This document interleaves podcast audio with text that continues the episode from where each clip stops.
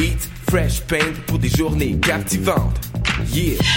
Pour prendre un verre entre amis, rien de mieux que le bar Grenade au coin de la rue Ontario-Est et Champlain. Le bar Grenade, une brasserie orientale tendance et branchée dans Ville-Marie. Avec nourriture d'inspiration asiatique, c'est l'endroit idéal pour vos 5 à 7 qui se terminent aux petites heures du matin. De plus, venez assister une fois par mois aux soirées luttes de choc.ca. Sans oublier de venir nous voir aux soirées Full Moon Party thaïlandaise lors des soirs de pleine lune. À quelques pas de la station Papineau, pour une ambiance explosive, le bar Grenade au 1603 rue Ontario-Est à Montréal. Le Café Aquin, c'est le café étudiant des sciences humaines. Uh. Beats to Eat, c'est un brunch musical et ça se passe à Montréal. On écoute la musique, on mange une fois par mois le dimanche. Des DJ, du soul et du fun, du hip hop et du funk. Si tu connais pas l'adresse 250 Sainte-Catherine-Est, tous tes amis seront invités, il y aura plein d'activités. Parle-en, fais de la publicité, l'émission sera rediffusée sur les ondes de choc de 11h à midi chaque dimanche. Beats to eat, fresh paint pour des journées captivantes. Yeah. Pour prendre un verre entre amis, rien de mieux que le bar Grenade au coin de la rue Ontario-Est et Champlain. Le bar Grenade, une brasserie orientale tendance et branchée dans Ville-Marie. Avec nourriture d'inspiration asiatique, c'est l'endroit idéal pour vos 5 à 7 qui se terminent aux petites heures du matin. De plus, venez assister une fois par mois aux soirées luttes de choc.ca. Sans oublier de venir nous voir aux soirées Full Moon Party thaïlandaise lors des soirs de pleine lune. À quelques pas de la station Papineau, pour une ambiance explosive, le bar Grenade au 1603 rue Ontario-Est à Montréal. Le Café Aquin, c'est le café étudiant des sciences humaines, sciences politiques et droit. Situé au deuxième étage du pavillon Hubert Aquin, au local A2030, il est ouvert à toute la communauté de l'UCAM. C'est un projet étudiant entièrement géré par ses membres. Café filtre et spécialisé, sandwich, viennoiserie, jus, fruits et bien d'autres vous attendent dans une ambiance décontractée et propice au travail scolaire. Situé au deuxième étage du pavillon Hubert Aquin, au local A2030. Le café est aussi disponible pour organiser vos événements. Pour nous contacter, café.aquin@gmail.com ou poste 0291. Vous écoutez Choc pour sortir des ondes.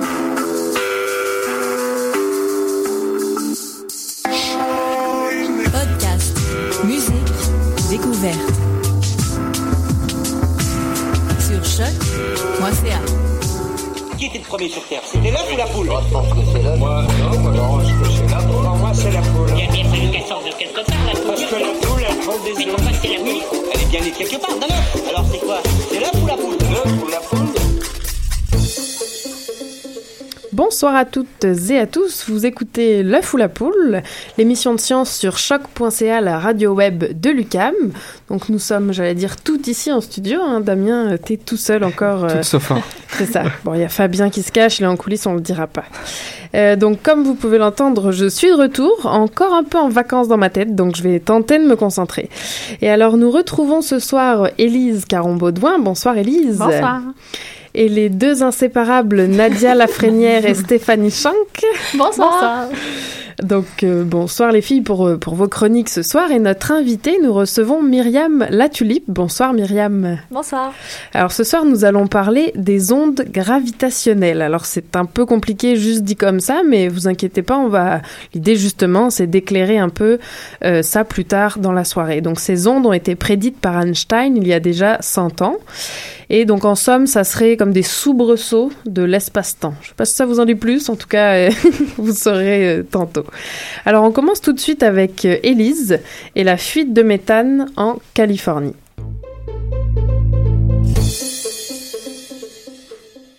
Oui, donc euh, bonsoir. Donc en effet, ce soir, je vais vous parler d'un gaz à effet de serre important, mais pourtant assez méconnu euh, du grand public. Donc contrairement au fameux dioxyde de carbone, je vais vous parler du méthane. Donc euh, pour en discuter dans ma chronique ce soir, je vous présente une histoire assez troublante de fuite de méthane en Californie qui a duré pendant plusieurs mois, euh, donc récemment. Donc, c'est dans le sud de la Californie euh, qui se trouve un des plus gros réservoirs de gaz naturel aux États-Unis. Donc, le méthane, c'est le principal constituant du gaz naturel et l'exploitation euh, du gaz naturel, c'est la nouvelle mode en termes d'énergie fossile. Donc, d'ailleurs, au Canada, on l'exploite également, euh, entre autres par fracturation hydraulique. Et on a vendu l'idée de cette énergie fossile en stipulant qu'elle était bien plus verte que l'exploitation conventionnelle du pétrole. Mais de plus en plus d'études scientifiques aujourd'hui démontrent qu'au contraire, euh, l'exploitation du gaz naturel serait une source assez importante de gaz à effet de serre, entre autres le méthane. Donc, en octobre 2015, la compagnie Southern California Gas entreposait du gaz naturel à l'intérieur de réservoirs dans un ancien champ pétrolier vide, donc près d'une ville qui s'appelle Porter Ranch. Donc, dans ce réservoir, il y aurait eu un trou d'environ 20 cm situé à 900 mètres de profondeur. Donc, c'est assez compliqué pour aller reboucher ça. Vous vous imaginez bien. Donc, alors, depuis cet incident, il y a du méthane qui s'échappe de ce trou 24 heures sur 24, 7 jours sur 7. Le 6 janvier 2016, le gouvernement de la Californie a déclaré l'état d'urgence dans la région de Los Angeles et les résidents de la banlieue de Porter Ranch ont dû évacuer leur résidence.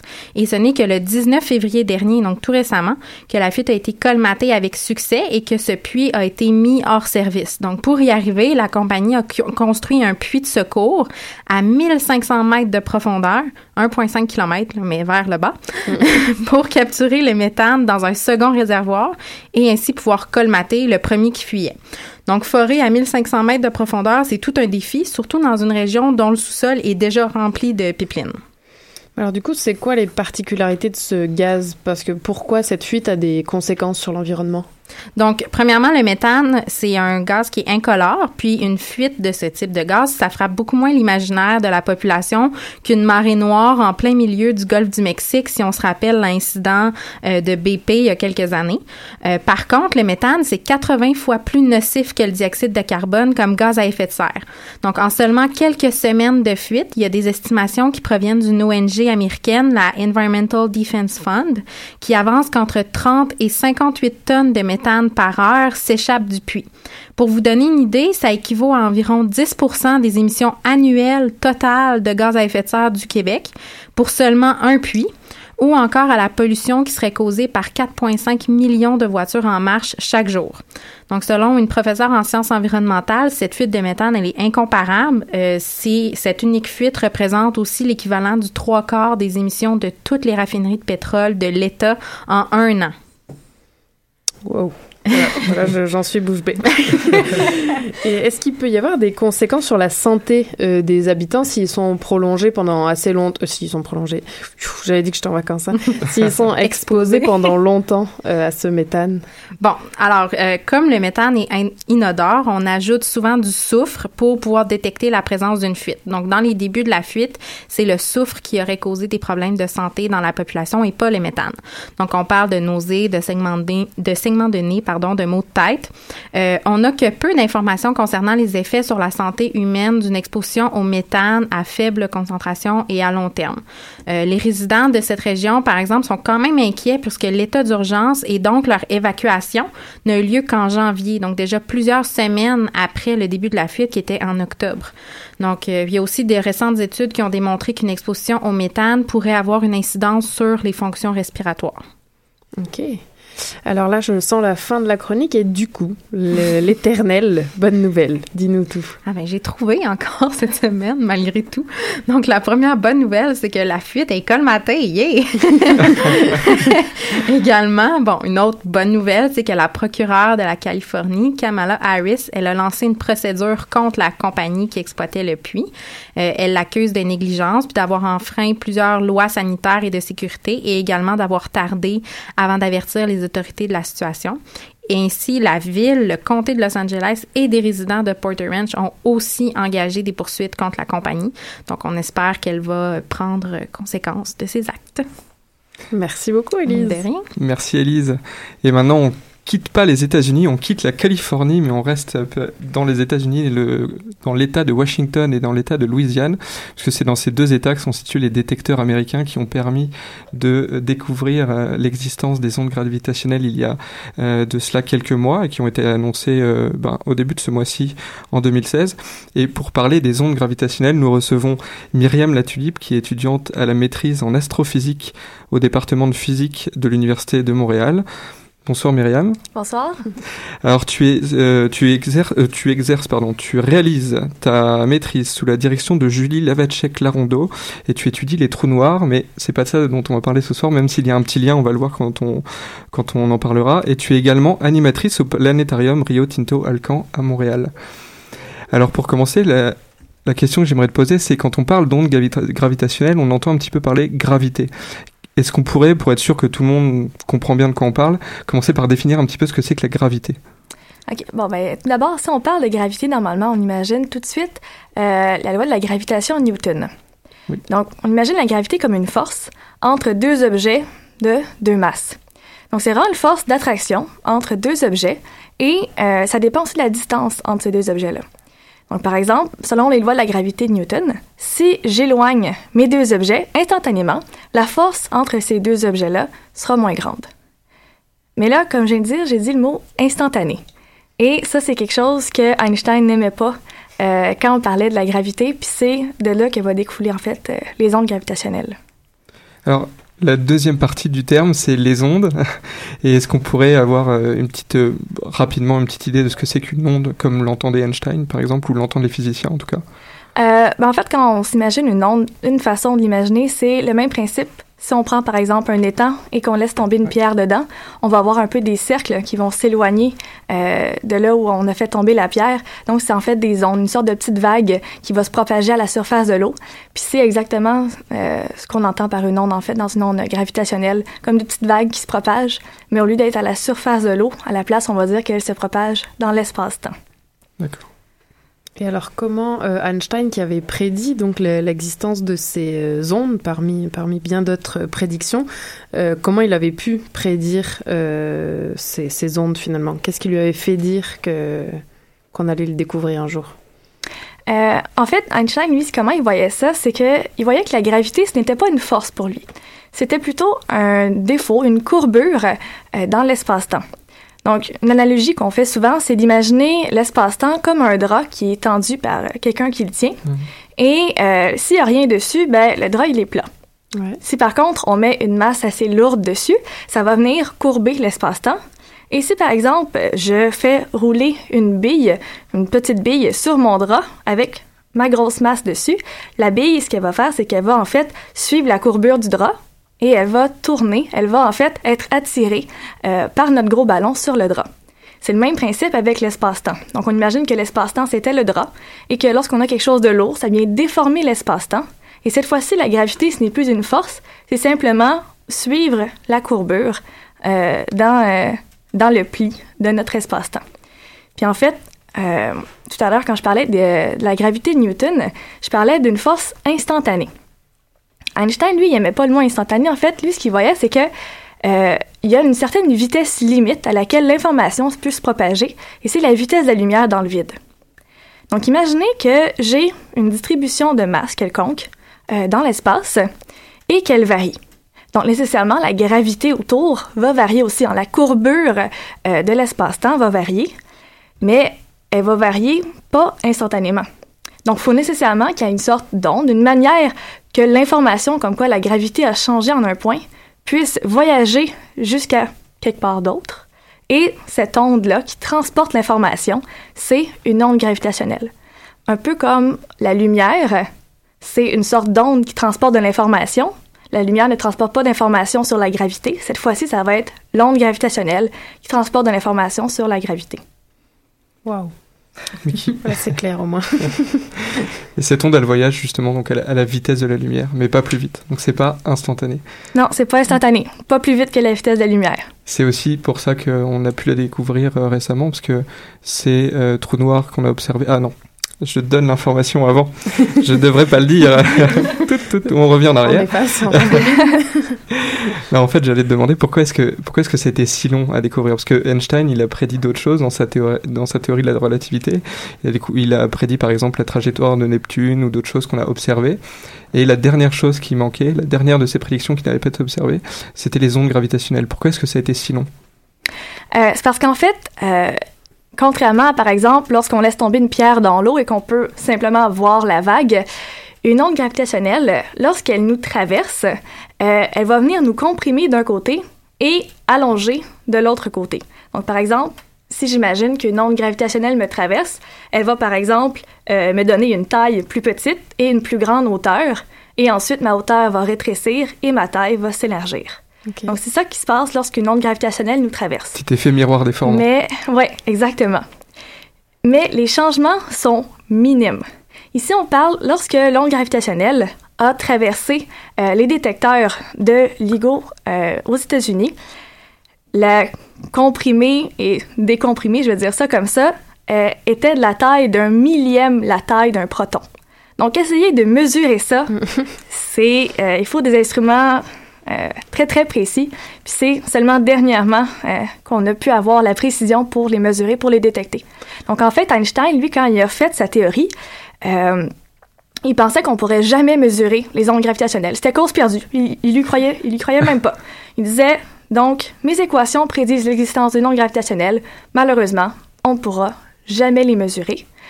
Et là, plus tard, il y a eu plusieurs tentatives de pouvoir les mesurer.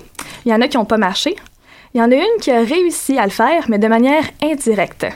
Euh, donc, ça a d'ailleurs gagné le prix Nobel de physique en 93, si je me souviens bien, mais ce n'était pas une observation directe. Et là, c'était la première fois qu'on avait une directement. Donc, c'est ça qui a été, euh, qui a vraiment révolutionné. C'est la première observation directe, donc gravitationnelle. Et alors, comment ils fonctionnent ces détecteurs? Là, vous avez parlé du LIGO, mais je crois qu'il y en a un deuxième. Je cherche mes notes, hein, je les connais pas par Virgo. cœur. Le Virgo. Donc, ces deux détecteurs-là, comment comment ils fonctionnent? Qu'est-ce qui fait que là, on a pu le voir de façon directe? Ouais. En fait, euh, ces deux détecteurs, on va dire que c'est euh, ils par principe d'interférométrie laser. Mhm. Euh, donc, Ah, je bah, vais ok, essayer. J'ai commencé. OK, c'est bon. donc, j'ai tout dit. Euh, non, plus précisément. Euh, je vais tout de suite faire la distinction entre LIGO et Virgo. Euh, LIGO, c'est deux détecteurs aux États-Unis, un à Hanford dans l'État de Washington et l'autre à Livingston en Louisiane. Et Virgo se trouve euh, proche de Pise en Italie. Donc, quelque part comme en 2007, euh, ces deux institutions-là, ils ont fait un- une collaboration pour dire qu'ils allaient partager leurs données si jamais ils en détectent, pour essayer justement de mettre euh, tous les efforts euh, dans la même direction. Euh, mais le 14 septembre 2015, lorsque les ondes gravitationnelles ont été détectées, Virgo n'était pas en fonction. Il est en train d'être euh, amélioré. Euh, donc, c'est pas lui qui a, qui a contribué à la détection, ça va être seulement LIGO, mais ils sont quand même dedans à cause de la collaboration. Donc maintenant, revenons à notre mot compliqué, interférométrie laser. Donc on va commencer avec laser.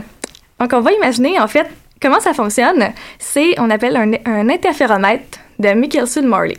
Donc on a euh, imaginé un grand L dont les deux branches du L sont de la même longueur. Dans le cas de LIGO, ils sont de 4 km et je pense que Virgo, c'est 3 km. Ça vous donne une idée. Donc Un de très, très grand très- L. Un très très grand L. Et les bras, c'est très important qu'ils soient exactement la même longueur. OK.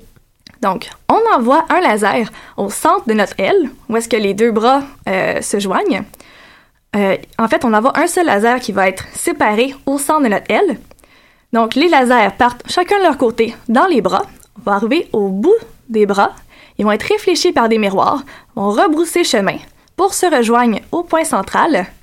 Et là vient le mot interférence. Les deux faisceaux laser vont venir interférer et en fait, la lumière va venir s'annuler. Donc, ça, va ne ça ne produira aucun point de lumière sur le détecteur. OK. Sauf si une onde gravitationnelle vient traverser mon détecteur et comprimer un des bras et allonger l'autre. Donc là, leurs longueurs sont pas du tout les mêmes. Donc l'interférence va être levée pendant un certain moment et elle va bouger en fonction du temps parce que l'onde va traverser, va faire bouger nos détecteurs, ils vont osciller en quelque sorte et ça va produire un signal lumineux parce que les deux lasers ne seront plus euh, en interférence destructive qu'on appelle. On va pouvoir observer un faisceau de lumière et c'est comme ça qu'on va pouvoir détecter qu'il y a une onde qui a traversé les, les, euh, les deux bras du détecteur. Ils vont pas se rencontrer au même point que s'ils n'avaient pas été perturbés. Donc là, on va pouvoir détecter la lumière, c'est Oui. ça? OK. Waouh. Et alors, quel est l'événement qui a fait justement euh, vibrer ces détecteurs ou qui a changé le, le point d'interaction de ces deux détecteurs? Euh, c'est en fait euh, deux trous noirs. Un qui a une masse de 36 fois la masse du Soleil et l'autre 29 fois la masse de notre Soleil. Euh, je vais dire le mot masse solaire. C'est une fois la masse du Soleil. Si jamais vous m'entendez, euh, vous savez maintenant euh, qu'est-ce que ça veut dire. Donc, c'est nos deux petits trous noirs qui orbitent un autour de l'autre. Et en orbitant un autour de l'autre, justement, la distribution de masse, dont je parlais un peu plus tôt, va changer parce qu'ils ils tournent un autour de l'autre. Et donc, ceci va émettre des ondes gravitationnelles. Et donc, il y a de l'énergie qui va sortir de mon système des deux trous noirs en orbite donc, leurs orbites vont se rapprocher. Ils vont tourner de plus en plus proche, de plus en plus vite, émettre de plus en plus d'ondes gravitationnelles, jusqu'à finalement euh, collisionner, former un seul gros trou noir de 62 masses solaires. Et vous remarquerez que les deux premiers trous noirs, c'était 36 fois la masse du Soleil, plus 29. Ça fait pas 62. J'ai vu Nadia et Stéphanie Ouais, on euh, voit, euh, qui tout de suite ont, réagi. Elle hoche la tête. Ouais. Donc, en fait, euh, le trou noir final va pas avoir la somme des deux masses des deux trous noirs primaires, en fait, parce qu'il y a l'équivalent de trois fois la masse du Soleil qui est partie en énergie, avec la formule très célèbre E égale mc carré. Donc, l'énergie, c'est de la masse. La masse, c'est l'énergie. Donc, il y a trois fois l'équivalent de la masse du Soleil qui est partie en énergie dans les ondes gravitationnelles. Ces ondes gravitationnelles-là ont parcouru 1,3 milliard d'années-lumière jusqu'à finalement euh, passer à travers la Terre, faire bouger un tout petit peu nos lasers à Hanford et à Livingston. Et finalement, on a détecté les ondes gravitationnelles. C'est pas juste les lasers qui ont vibré, les chercheurs aussi. Ouais, tout le monde. Excusez, j'ai pas pu m'empêcher. Ah, c'était tellement pas drôle. Euh, Excusez-moi. Ce, qui est, ce qui est fascinant, c'est que cette collision, elle a eu lieu il y a 1,3 milliard d'années. Ouais, Donc elle n'a pas du tout eu lieu de, de manière instantanée. On a reçu le message avec un, un- un décalage absolument énorme. Mhm. Ça nous donne un peu des informations sur ce qui s'est passé dans le système solaire à, Ah, tout à fait. à rebours. Mhm. Ce qui, qui nous amène à la dernière, enfin une des dernières questions peut-être justement, c'est qu'est-ce que euh, cette découverte apporte finalement à la, à la compréhension euh, de l'univers euh, Qu'est-ce que ça apporte de nouveau finalement pour les physiciens et les astrophysiciens? Mais tout d'abord, euh, je vais parler de trous noirs parce que c'est quelque chose qui m'intéresse beaucoup. Oui. Donc, les trous noirs, c'était une des choses qui était prédite par la théorie d'Einstein. On savait tous depuis bien longtemps que les trous noirs existaient, mais encore une fois, on les avait observés indirectement. Lorsqu'on voulait observer un trou noir, il fallait qu'il soit actif. Ça veut dire qu'il faut qu'il soit en train de gober de la matière, en train d'accréter euh, du gaz ou quelque chose qui se trouve autour de lui. Et lorsqu'il est en train d'accréter cette matière-là, il va émettre un peu de lumière à cause d'un disque qui se forme autour du trou noir et là, on peut l'observer. Mais si mon trou noir n'était pas actif, n'était pas en train de gober de la matière, on n'aurait pas pu l'observer. Donc ça, c'était des observations indirectes de trous noirs. Tandis que les ondes gravitationnelles qu'on vient d'observer de notre système de trous noirs qui se collisionnent, c'était la première observation directe aussi de l'existence des trous noirs. Donc, non seulement ça, mais ça nous ouvre une toute nouvelle branche de la physique, de l'astrophysique. Euh, L'observation gravitationnelle commence à partir euh, de maintenant, en fait. ça nous offre une, nouvelle manière d'observer l'univers, de nouveaux outils pour observer des, euh, des phénomènes beaucoup plus énergétiques qu'on pouvait observer, qu'on ne pouvait pas observer avant, en fait.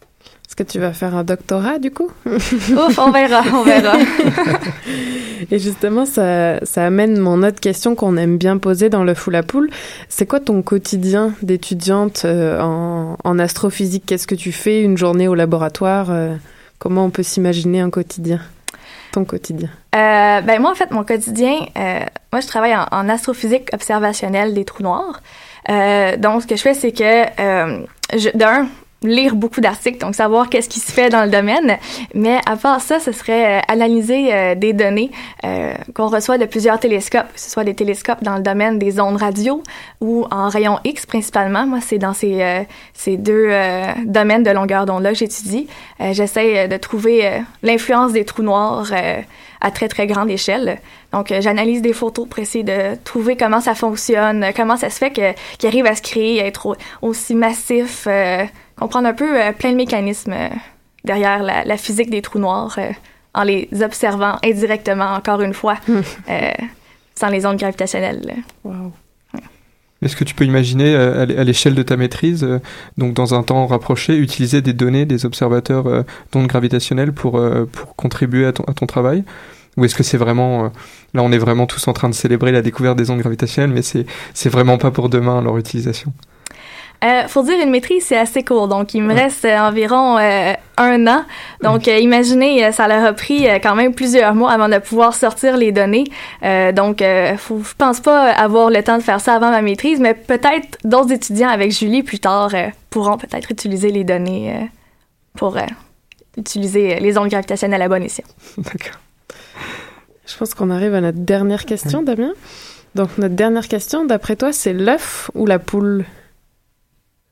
L'œuf. Bon, bah, merci beaucoup, en tout cas, Myriam, de nous avoir euh, éclairé, j'allais dire clairement, éclairé clairement, je sais pas si. Ah, c'était très clair. C'est ça, c'était très clair. Sur euh, les ondes gravitationnelles, merci. Ça fait plaisir. Merci à vous de m'avoir invité. Alors, on continue tout de suite en musique, si je ne dis pas de bêtises. C'est parti.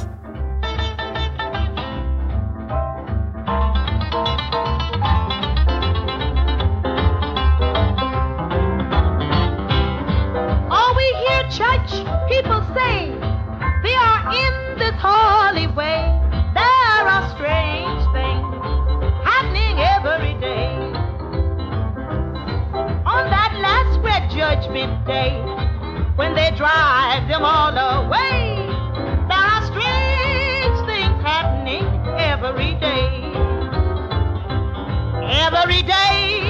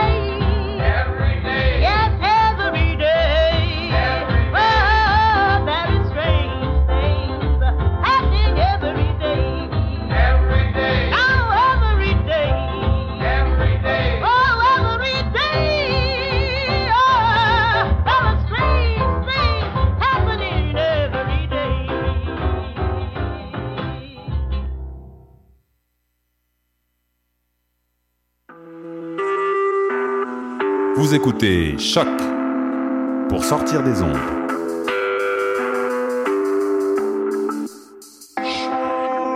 Podcast, musique, découverte. Sur choc.ca. Vous êtes toujours à l'écoute de L'œuf ou la poule, l'émission de science sur choc.ca, la radio web de Lucam, et vous venez d'écouter Strange Things Happening Every Day de Sister Rosetta Tarp. Et en Tout le monde se fout de toi je suis désolée. Et notre accent définitivement ne fera pas l'unanimité. Attends, je peux essayer. Strange vas-y, essaye. things happening every day. Alors là, les filles, ça va est-ce qu'on fait un vote. Alors faites un vote autour de la table. Est-ce que vous voulez que je leur dise ou on fait un vote savoir qui de Karine ou moi le dit mieux? On prépare un vote sur les réseaux sociaux pour faire participer le plus grand nombre. Et alors, attends, l'artiste, peut-être c'est mieux avec l'artiste. Sister Rosetta Tarp. Tarp. Oh là là, Élise est rire. Bon, tant pis, tant pis, écoute. Karine est moins drôle. Ok, bien. En parlant de choses bizarres, alors on va on va on va commencer On va parler mathématiques, tout simplement. mathématique. ouais. Oui, parfait. Donc, euh, on va commencer par résoudre l'énigme d'il y a deux semaines. On vous avait demandé de répondre à cette question. Donc, si vous choisissez au hasard une réponse à cette question, quelle est la probabilité qu'elle soit juste? A, 50% B, 25% C, 60% ou D, 25% Donc, en fait, la probabilité de répondre correctement à cette question-là en choisissant la réponse au hasard va être nulle. On va essayer de voir pourquoi. Si la réponse était A, 50 ou encore C, 60% alors en choisissant au hasard parmi les quatre choix, on aurait eu une chance sur quatre d'avoir la bonne réponse, c'est-à-dire 25% ben là, ça vient contre- contredire le fait que la réponse était 50% ou 60% Donc, c'est pas ces choix-là. Si la réponse était plutôt B ou D, c'est-à-dire 25% on aurait eu à ce moment-là deux chances sur quatre de la choisir parce que le choix 25% était présent en double. Donc, on aurait eu alors 50% de chances d'avoir la bonne réponse, ce qui vient contredire encore une fois. Donc, dans tous les cas, on a une contradiction et on peut jamais obtenir la bonne réponse. On va continuer dans les choses mystérieuses et les probabilités avec un tour de table sur cette question toute simple. Donc la question c'est si un singe vivant éternellement longtemps tape aléatoirement sur un clavier pendant infiniment longtemps, c'est quoi la probabilité qu'il tape de façon contigue toute l'œuvre de Shakespeare? Et je vous assure que le singe ne l'a jamais lu et qu'il ne connaît pas l'anglais. Donc on va commencer à ma droite. Euh, zéro chance. C'est en pense qu'il se vaut, Myriam? Moi, je dis c'est sûr et certain qu'il va taper l'œuvre de Shakespeare. Damien? Moi, je dis 0%. Karine? Euh, moi, je dis, allez, 5% parce que vous posez la question. Mais- Et à la technique, Louis Tristan? Alors, euh, s'il ma- s'il part du pôle sud vers le nord, sud vers l'ouest, euh, je crois qu'il revient à son point de départ. C'était la réponse à l'énigme il y a deux mois. Excellent. Attends, attends, sinon une histoire d'hôtel. Euh, non, je, je, je- je sais pas. C'était l'énigme il y a trois mois. Bravo. Bon, Lou est trop crampé. 100%. Euh, ben oui, en fait, euh, j'allais dire croyez-le ou non, mais il y en a certains ici qui vont le croire, et cette probabilité-là est de 100%. Et c'est ce qu'on appelle le paradoxe du singe savant. Donc, c'est un théorème mathématique qui dit justement qu'un singe tapant au hasard sur un clavier durant un temps infini va presque sûrement taper n'importe quelle séquence. Donc, ici, par aléatoirement, on va entendre qu'à chaque frappe, toutes les touches ont la même probabilité d'être choisies. Et presque sûrement, ça a un sens mathématique précis. Euh, on dit qu'un événement se réalise presque sûrement si, en répétant l'expérience infiniment souvent, ben, la probabilité que l'événement ne se réalise pas est nulle. Donc, pour calculer la probabilité qu'un événement se réalise, on compte le nombre de façons dont il peut survenir et on va diviser ça par le nombre de, total de situations qui peuvent se produire. Donc, par exemple, quand on brasse un dé, il y a six situations possibles, mais il y en a une seule qui va donner, par exemple, un 5. Donc, la probabilité de lancer 5 va être de 1 sixième. Donc, en faisant ça, on obtient toujours une valeur qui va se situer entre 0 et 1, 0 représentant un événement impossible et 1 représente un événement qui est certain. Donc, on va essayer de voir un exemple pour mieux comprendre le paradoxe. Donc, on va imaginer que le singe possède une machine à écrire qui comprend 50 touches et on s'intéresse à la probabilité qu'il écrive le mot poule. Donc, le singe, j'ai choisi la poule. le singe a alors à chaque fois euh, une chance sur cinq de taper une lettre donnée. Donc, pour calculer la probabilité que le singe ait tapé le mot poule après cinq frappes, bon, il va falloir multiplier la fraction 1 cinquantième cinq fois avec elle-même, une fois pour chaque lettre. Puis, cette multiplication-là, 1 sur 50, 5 fois avec lui-même, ça donne un très petit nombre.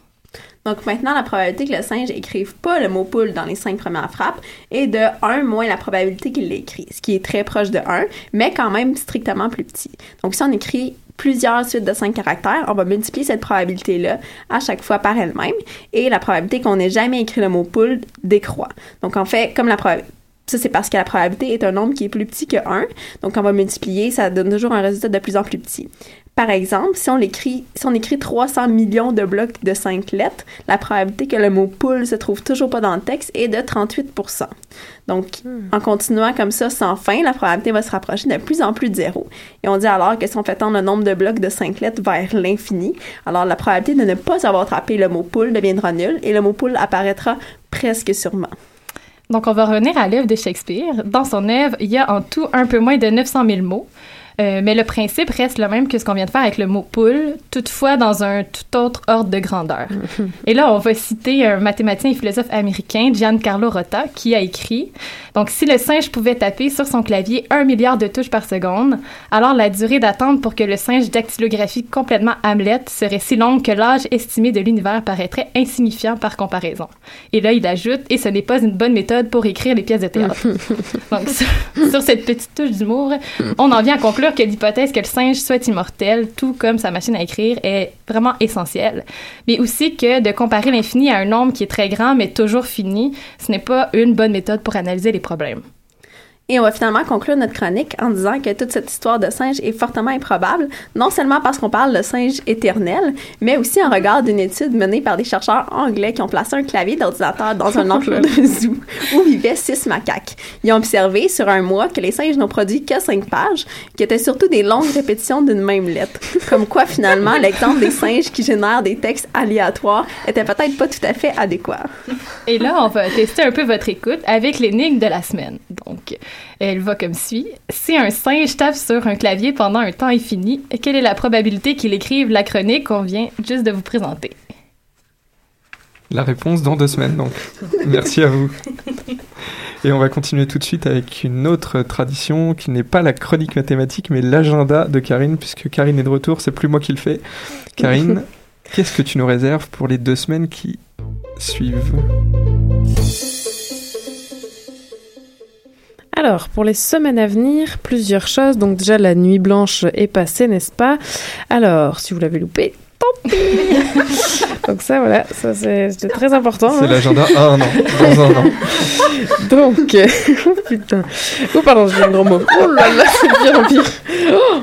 Bon, bref. Donc, en premier pour cet agenda, en ce moment même, donc, une, euh, une exposition, pardon, entre bioéthique et art. Donc, ça se passe jusqu'au 20 mars. Donc, c'est un projet, euh, comme je viens de le dire, en fait, qui mélange de l'art et de la bioéthique. Et donc, en fait, il y a plusieurs conférences euh, au mois de mars. À chaque fois, ça, euh, ça va lier un ou une chercheur avec un euh, ou une artiste.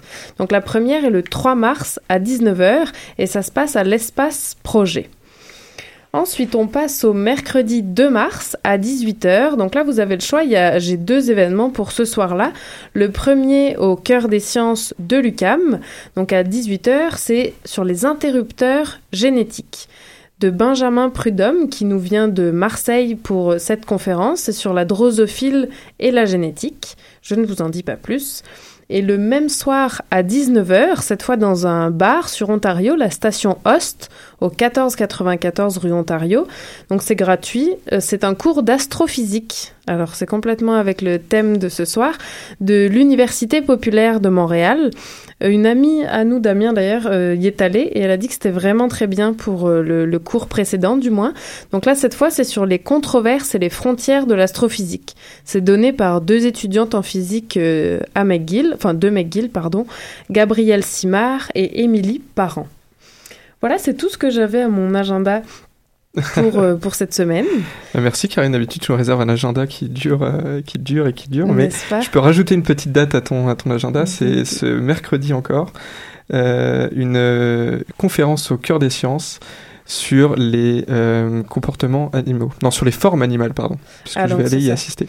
Ah mais donc en fait non, c'est la même. Ok. Bon bah alors voilà, voilà une erreur en direct.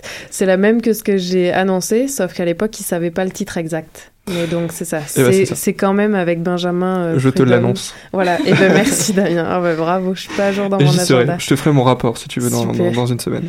En vrai, il y en a, il y en a un autre événement. Moi, j'ai pas voulu le mettre. C'est le musée euh, Redpath qui, comme tous les dimanches, ou comme souvent les dimanches en tout cas, propose des documentaires.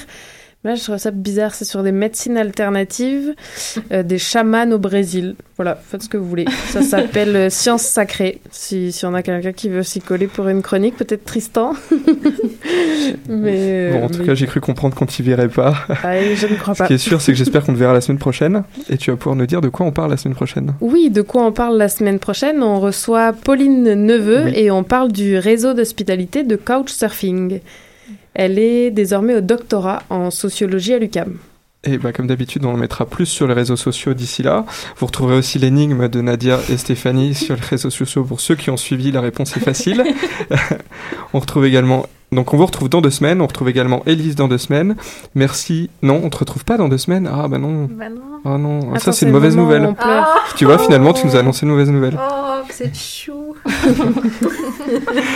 Merci à notre invité, Mariam La Tulipe. Et, euh, et ben, à bientôt. C'est ça. Et peut-être, la, la- je sais pas si c'est une bonne ou une mauvaise nouvelle. Si Élise est pas là, ça veut dire qu'on va peut-être retrouver Tristan. Voilà. Et sa chronique, euh, j'allais dire, c'est. Non, enfin, Sa chronique d'opinion. Ouais, c'est exactement. ça. une petite idée de ton sujet, Tristan Lamour ou... Je parlerai probablement du dernier livre de Yves Gingras, Science et religion, l'impossible dia- dialogue, et croyez-moi, ça va chier. Et c'est dans deux semaines. On est prévenu.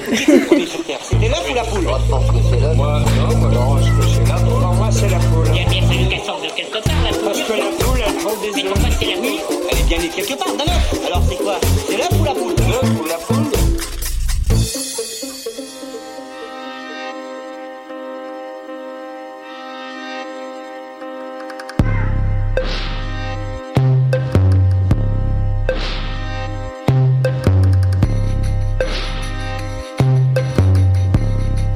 Yeah.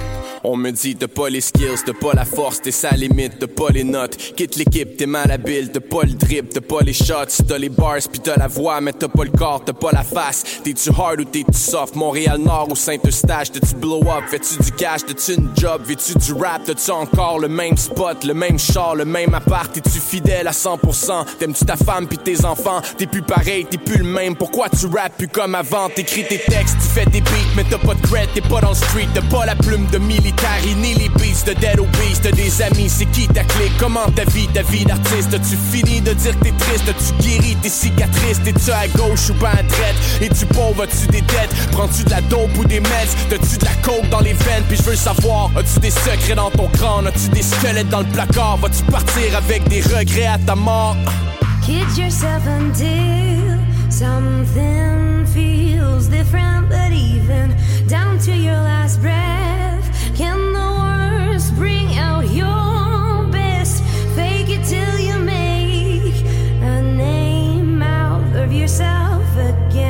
Step up what is left of your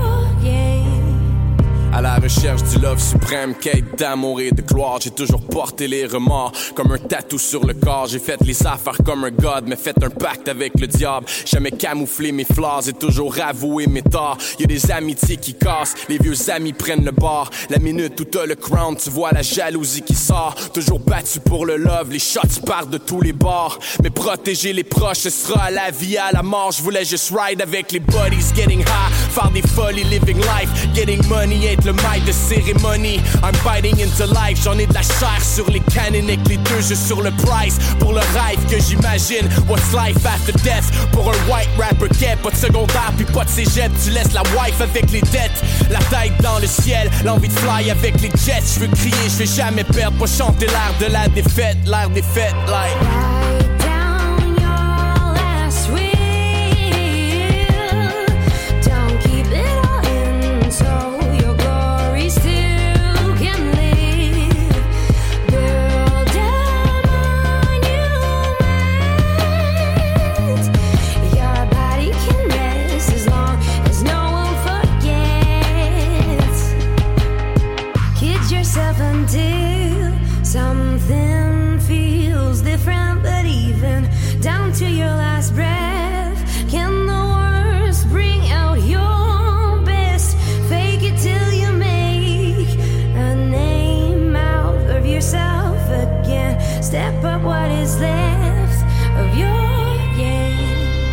Jamais voulu de 9 to 5, j'étais comme work, c'est pour les losers, les yeux fixés sur un rêve, même si tout le monde autour est doute de tout pour me sentir alive. J'bois mes coups durs dans les shooters devant la foule, getting house sous les couverts, juste nous deux. Seul dans le désert, aux gouttes de pluie dans l'océan, j'essaie de laisser quelque chose derrière, comme un bruit dans le néant pour qu'on se souvienne que j'étais une bike, j'étais un héros, que j'étais une légende, un art qui joue dans ta tête parce que ton cerveau c'est mon playground. Mais c'est pas ce que je voulais être, j'ai vendu mon âme pour une place en dessous des spotlights, j'ai blanchi mes dents pour les flashs, pour entrer dans la légende, mais j'en aurais vendu ma mère. Je voulais déranger les gens pour rentrer dans le ventre de la bite, mettre une étampe sur le temps, mettre de l'essence sur la price. J'ai perdu qui je suis vraiment pendant ma descente aux enfers. Crier mon nom pour le monde, répandre mes cendres dans la mer parce que ce soir le roi est mort. Enlever le crown sur ma tête.